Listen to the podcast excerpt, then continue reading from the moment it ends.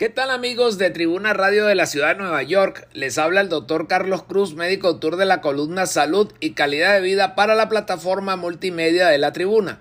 Esta semana vamos a estar conversando sobre la diabetes. Y es que el mes de noviembre ha sido catalogado como el mes de la diabetes y específicamente se celebra el 14 de noviembre para conmemorar el natalicio de Frederick Grant, quien junto a Charles Bess fueron los descubridores de la insulina que es la hormona que logra mantener los niveles de azúcar en la sangre dentro de los límites normales.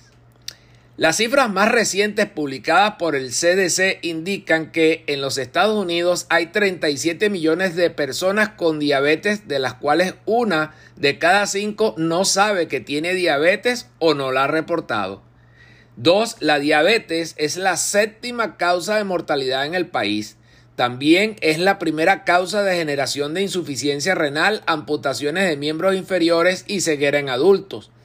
En los últimos 20 años, el número de pacientes diabéticos en el país se ha duplicado. Y con respecto a la población hispana en los Estados Unidos, la misma, que actualmente alcanza la cifra de los 50,5 millones de personas, se dice que el 50% de ella padece de diabetes.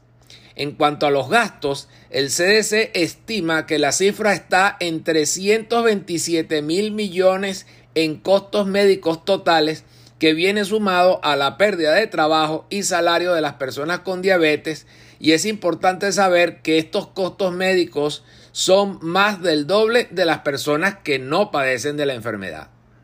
Ante semejante panorama, la ciencia médica ha fijado sus metas en tratar de lograr que el paciente diabético pueda tener un mejor control de su condición utilizando herramientas que lo ayuden a prevenir las consecuencias de las mismas, como lo son las enfermedades cardiovasculares, la neuropatía diabética, que es los daños a los nervios, la nefropatía, que es el daño a los riñones, la retinopatía, que es el daño a la retina, y enfermedades como el Alzheimer.